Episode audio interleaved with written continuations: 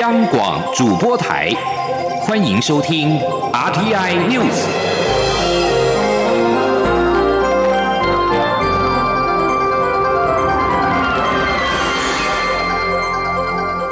听众朋友您好，欢迎收听这节央广主播台提供给您的 RTI News，我是张顺祥。首先把新闻焦点关注到中央流行疫情指挥中心在四号晚间宣布台湾第十一起武汉肺炎的确诊个案，也就是三号武汉包机返台的其中一名台商。指挥官陈时中宣布时还一度哽咽落泪。请听央广记者肖兆平的报道。中央流行疫情指挥中心四号晚间临时宣布，晚间七点半举行记者会。不过，记者会却延迟到晚间八点才开始。只见指挥中心指挥官、卫生福利部部长陈时中步履缓慢、面色凝重地走上讲台。陈时中一开口就宣布国内第十一起的武汉肺炎确诊个案。个案就是三号深夜自中国武汉返台的其中一名台商，目前病况控制良好。他说：“虽然也是可以预期了哈，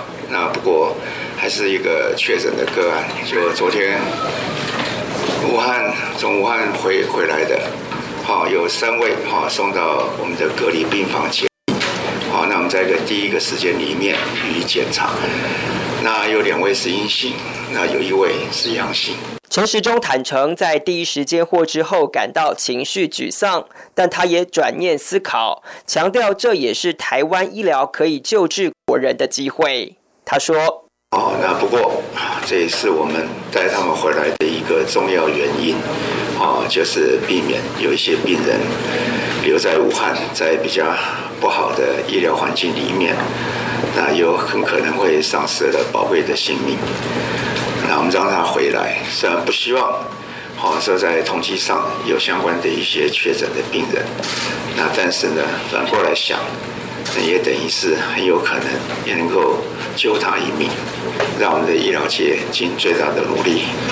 来帮助他。陈时中在报告个案时，明显感受到他脸上有忍耐情绪，引起媒体关注。陈时中回应时坦言，自己一时没做好情绪控管，说起防疫人员这么努力的当下，也一度哽咽落泪。指挥中心执行官机关署署长周志浩接续回应，他强调，防疫人员会持续努力，也需要国人一起支持。而陈时中则在一旁拭泪。中央广播电台记者施兆平采访报道。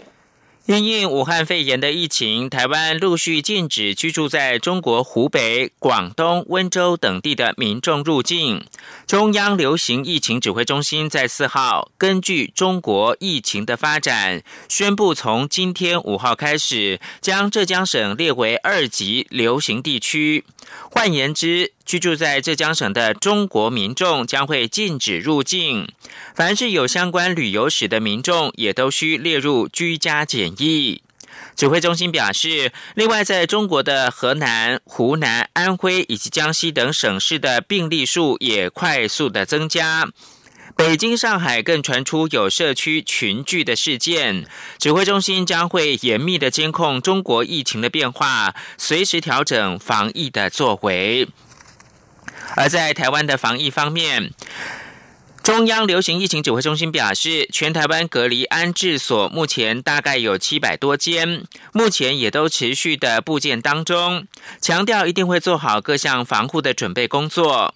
指挥中心也说，不建议知情人士贸然的说明地点，因为不仅影响到防疫的措施，也对防疫没有帮助。记者肖兆平的报道。首批从中国武汉返台的两百四十七位国人，在三号深夜返抵国门，也陆续在四号清晨完成隔离安置。相关检疫安置的健康安全维护工作引起社会高度关注。中央流行疫情指挥中心执行官机关署署长周志浩表示，协助照顾、监测返国民众的医疗人员都会做好防护工作，因此并不是防疫上认定的接。触者，所以完成十四天的任务后，不需再另外隔离管理。而在隔离安置所的防护准备，包含民众的衣服、排泄物以及废弃物等，都会比照医疗废弃物以高规格标准处理。周志浩说：“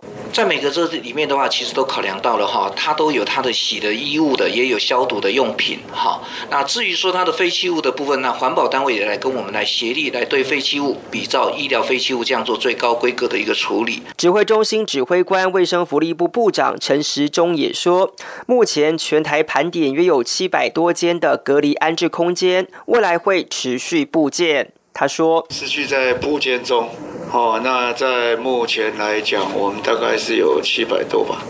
七百多，七百多件，哎，那我们持续在部件。只是确切地点，指挥中心无法详细说明。指挥中心执行官周志浩解释，从武汉返国的国人已经非常疲惫，为了让他们身心可以充分休息，以及让医疗人员能专心照顾，所以无法详述。因为贸然公布地点，不仅对防疫措施容易产生影响，对效果跟效率也没有帮助。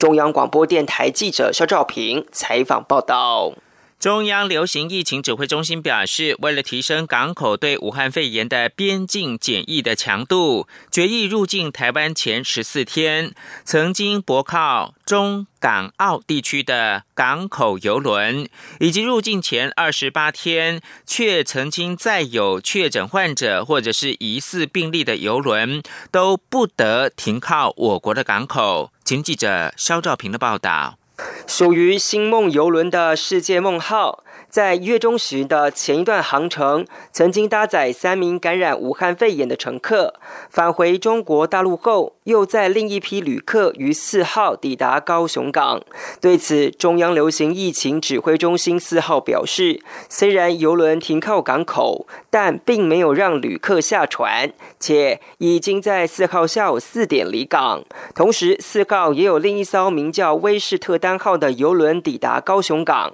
虽然船上。没有确诊个案，但限制三十八名没有中国旅游史的轻症旅客返船后不得再下船。为了强化游轮的边境管制，指挥中心四号晚间举行记者会，说明四号专家会议决议结果：排版入境前二十八天曾再有确诊病例或疑似病例的游轮，以及入境前十四天曾停靠中港澳地区港口的游轮，都不得停靠我国港。口指挥中心执行官机关署署长周志浩说：“入境对于游轮的这种管理的话，我们以后就是这样：入境前的二十八天，船上如果有确定个案或疑似个案的啊，那游轮不能够靠靠国。好，那入境前的十四天曾经靠过中港澳地区的港口的游轮也不要靠国。好，那。”若是好民生补给的人道需求，那当然就是可以靠泊，但是这些人员哈不可以入港。指挥中心表示，面对武汉肺炎疫情，无论是机场或港口检疫，政府始终秉持料敌从宽、御敌从严的态度，而民众仅需保持警觉，而无需过度恐慌。中央广播电台记者肖兆平采访报道。为了疏解口罩之乱，行政院长苏贞昌拍板口罩实名制的政策，民众持健保卡七天之内限购两片。对此，民进党立法院党团的书记长钟嘉宾四号表示，口罩目前是心理恐慌需求为主，采行实名制是为了确保每个民众都买得到。而且保障实际需要的人一定拿得到，先求有，再求够，未来再是产量，慢慢满足心理的需求。而立委许志杰也呼吁民众不必要过度的恐慌，希望国人能够共体时间，一起对抗疫情。而台北市的副市长黄珊珊是肯定这项决定，并且表示中央应该已经尽了力。而另外，在行政院拍板口罩实名制六号上路，每个人七天内是限购两片。国民党团的总召林维洲四号则表示，国民党肯定实名制的做法可以避免囤积，但是相关的配套措施仍然是不足的，许多有需求的民众仍然是买不到口罩，呼吁政府要进一步思考。而新北市长侯友谊表示，中央之前一直宣称口罩的数量足够。但现在却限缩购买的数量，民众拿不到口罩，疑虑反而会更多。他呼吁中央，既然口罩足够，就应该说清楚源头的数量。如果不足，全民也会共体时间，一起来面对。中国驻马来西亚大使馆发表声明表示，在马国确诊感染新型冠状病毒的中国籍女童已经康复痊愈，并在四号获准出院，成为马国首位武汉肺炎康复出院的患者。声明表示，这名来自中国广州的四岁女童，元月二十号跟家人来到马国。在隔离休养之后，这名女童四号拿到检测报告，结果呈现的是阴性，意味着身体已经是完全的康复。因此，家人办理了出院的手续，并持医院开出的健康证明，在近期要回到中国。截至到四号，马国一共有十宗的武汉肺炎确诊的病例，其中九名患者是中国籍的武汉游客。四号新增的一名确诊病患，则是从新加坡刚刚返国的马国人，成为首宗马国人确诊的病例。世界卫生组织秘书长谭德赛四号表示，他已经致函会员国的卫生部长，敦促他们加强分享二零一九新型冠状病毒的资讯。谭德赛也表示，他将派遣一组国际专家前往中国，和中国的专家一起研究这个新型的冠状病毒。迄今有二十二个国家正式通知世卫，他们针对疫情采取了贸易或者是旅游相关的措施。谭德赛表示，此类措施时间已短，而且应该定期的检讨。世卫的官员表示，根据记录。截至目前，中国境外一共有二十七例人传人的病例，并且分别出现在九个国家。他们表示呢，从二月到四月，因应疫情的整体公共卫生花费，据估是六亿七千五百万美元。不过，这不包括了疫情的社会或经济的影响。世卫组织的高级官员四号表示。世卫本周将跟旅游以及观光业的代表进行电话会议，针对人员的保护制定建议，以及能够恢复飞往中国的航班。关注到其他焦点，美国军方又添了核武的新利器，是可携带的 W 七六二型的低当量核弹头的长程飞弹。将和其他威力强大的核武一起部署在潜伏在海洋的逆踪潜舰。这种核弹虽然杀伤力比较小，但据称有助核阻核战。美联社报道，这种弹道飞弹首次部署在远洋潜舰，对于美国核武政策而言具有划时代意义。这是几十年来美国首次重大扩充战略核武行动。背离前总统奥巴马时代为了实现无核化世界而减少仰赖核武器的政策，美国国防部负责政策的次长鲁德证实了这项部署，并且声称这种核武降低了发生核战的可能性，使美国民众更安全。但包括部分联邦众议院民主党议员在内的批评者表示，这种危险做法太过分，会增加战争的风险。这里是中央广播电台。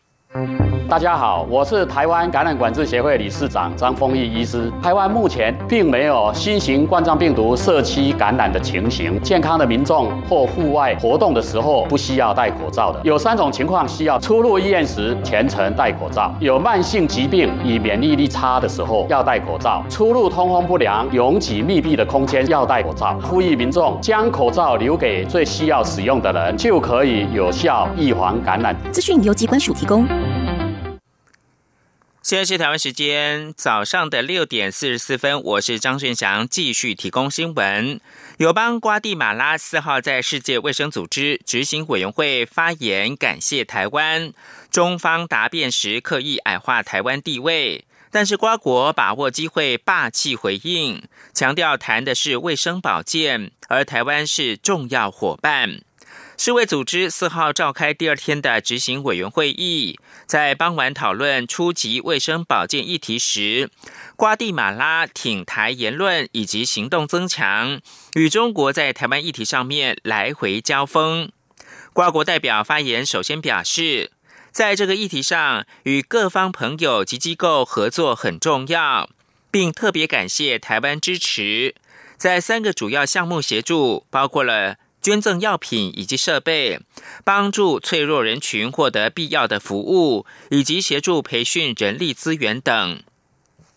由于日本籍的大会主席中谷比吕树表示，会议结束之后要给中国答辩的机会，使得中方没有办法打断瓜国的发言。中方最后发言时重申老调，声明台湾是中国的一部分，台湾问题是中国内政。希望主席要求所有国家在未来会议中严格的遵守世卫组织的规定，停止炒作台湾议题。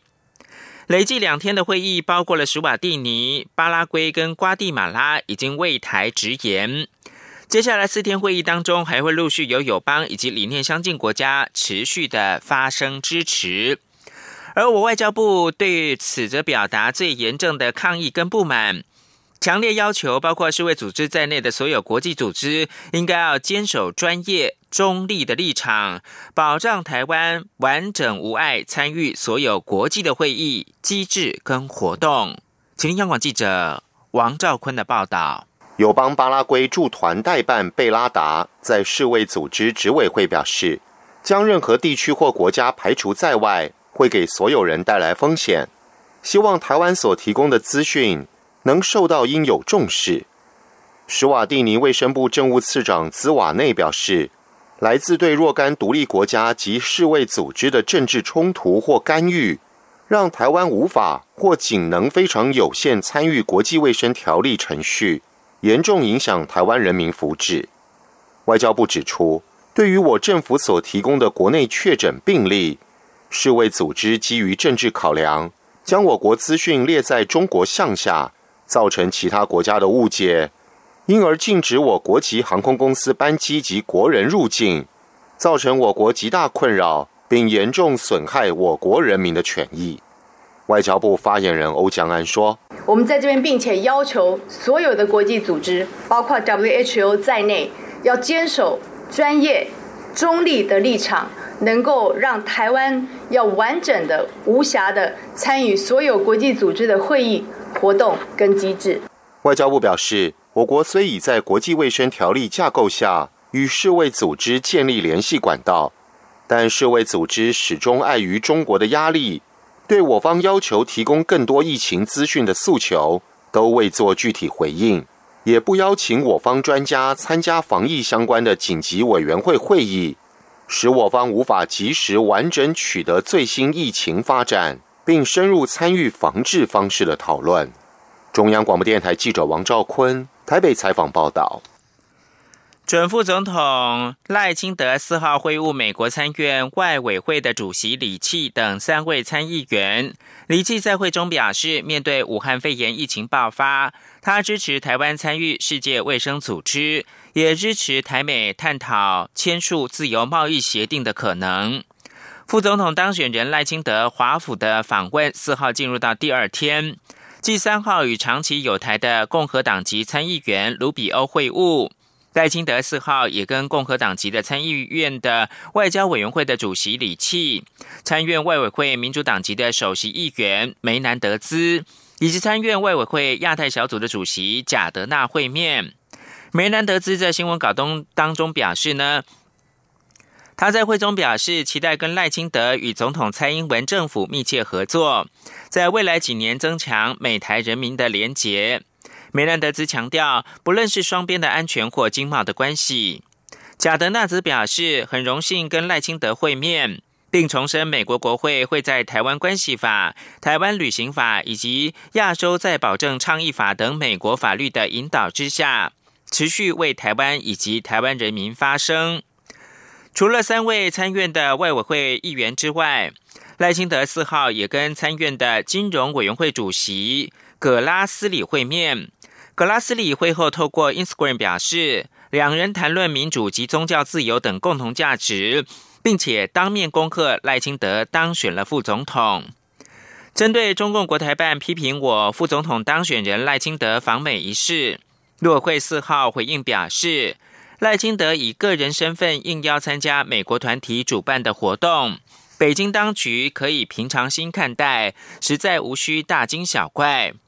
陆委会认为，务实尊重台湾跟国际交往的基本权利，才有利于两岸良性互动。重蹈打压对抗的错路，只会在区域。急需合作防疫的此时，制造不必要的紧张。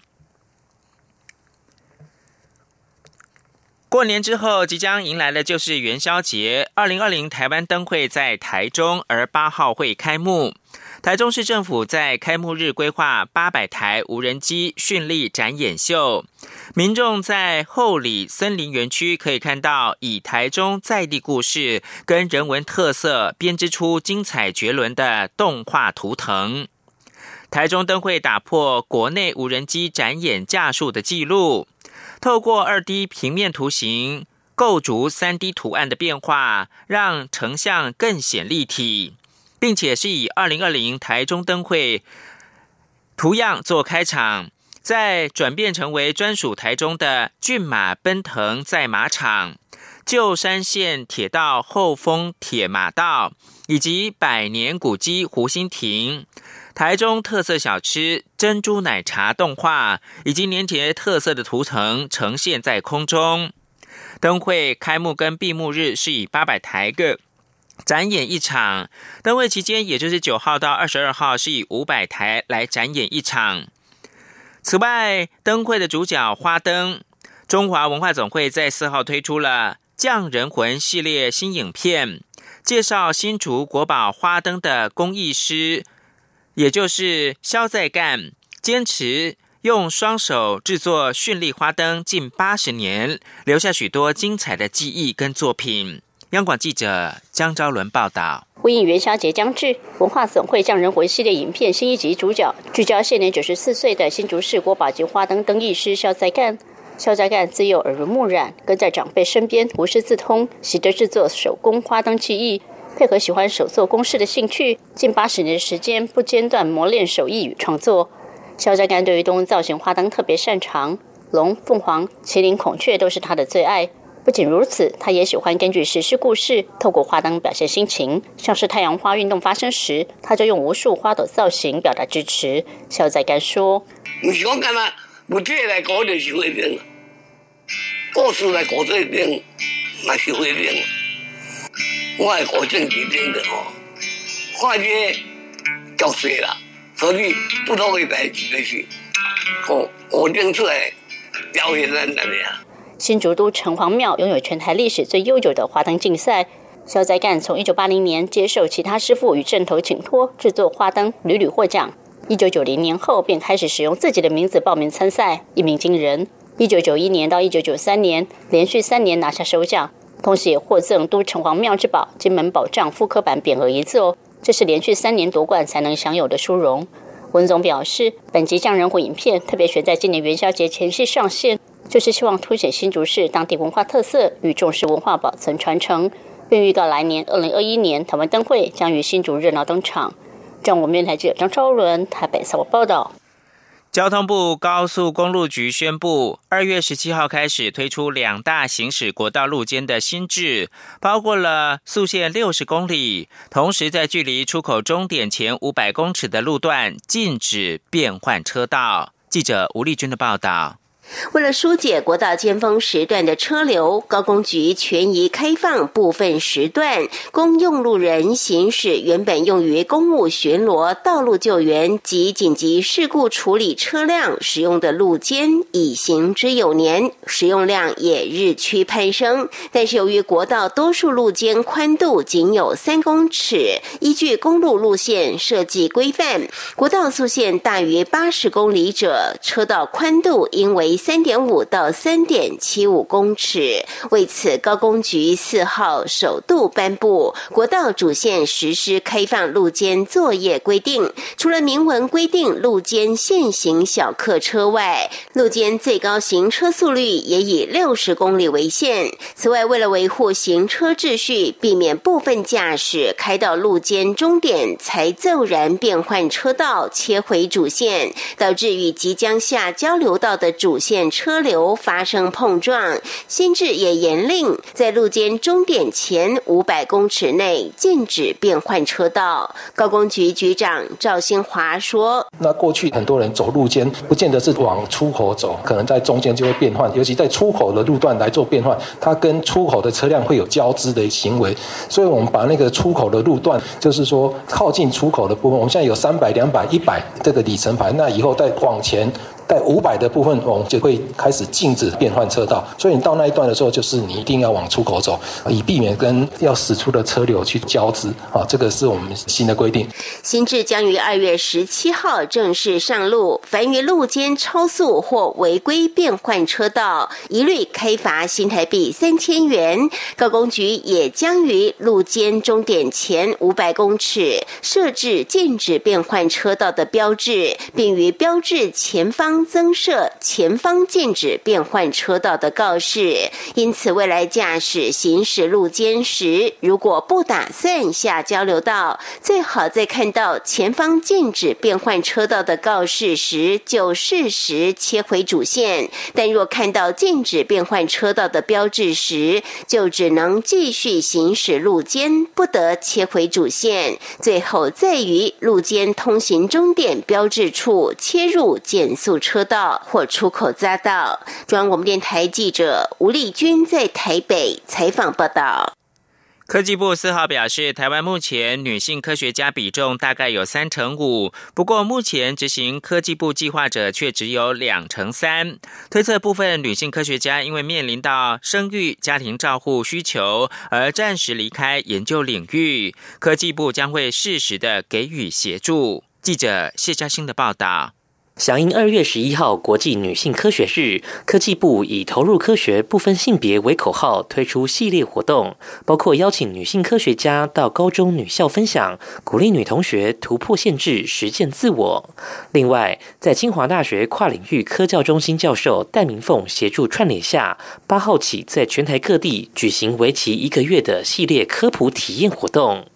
科技部次长谢达斌指出，女性实力不可小觑。科技部陆续推动方案，来鼓励女性从事科研、专案计划等，盼让女性在科研领域开创一番新天地。虽然全台女性科学家比重已达到三成五，但并非所有女性科学家都在执行科技部旗下的学术研究案。推测原因，应是面临生育、家庭照护需求。他说：“但是只有百分之二十三呢，是这是拿国科会的计划。”科技部的计划，呃，换言之呢，代表说，其实当中还是有一些女性呢，可能在中途因为生育啦，或者因为家庭的照顾，而暂时需要离开研究的这个领域哈。所以，女性在科研上面的推展以及促进呢，其实科技部还有一定的角色可以来促进，可以来扮演。谢达斌表示，若女性科学家、研究人员面临生育、家庭照顾需求，科技部站在公平立场，将延长他们手。上执行的补助计划年限，未来也将持续推动专案计划补助，来鼓励女性投入科学研究。他并呼吁男性主动分担家务，给予女性支持。戴明凤则说，国内仍有女性职场天花板，部分大学校园、政府单位女性的教授及管理职较少。中央广播电台记者谢嘉欣采访报道。外电报道，白宫经济顾问科德洛斯号表示，中国二零一九新型冠状病毒疫情将使美国因为美中第一阶段贸易协议对中国出口剧增延后。第一阶段贸易协议本月十五号生效。科德洛表示，此一疫情对美国供应链可能会有一些影响，但不会有灾难性的影响。这也是美国官员相关的首度发表。最后提供给您是，至今没有二零一九新型冠状病毒确诊病例的孟加拉宣布管制的措施，暂停。所有中国籍旅客到孟加拉的落地签证。有台商四号询问之后确认，这项措施不包括台湾人。以上新闻由张顺祥编辑播报。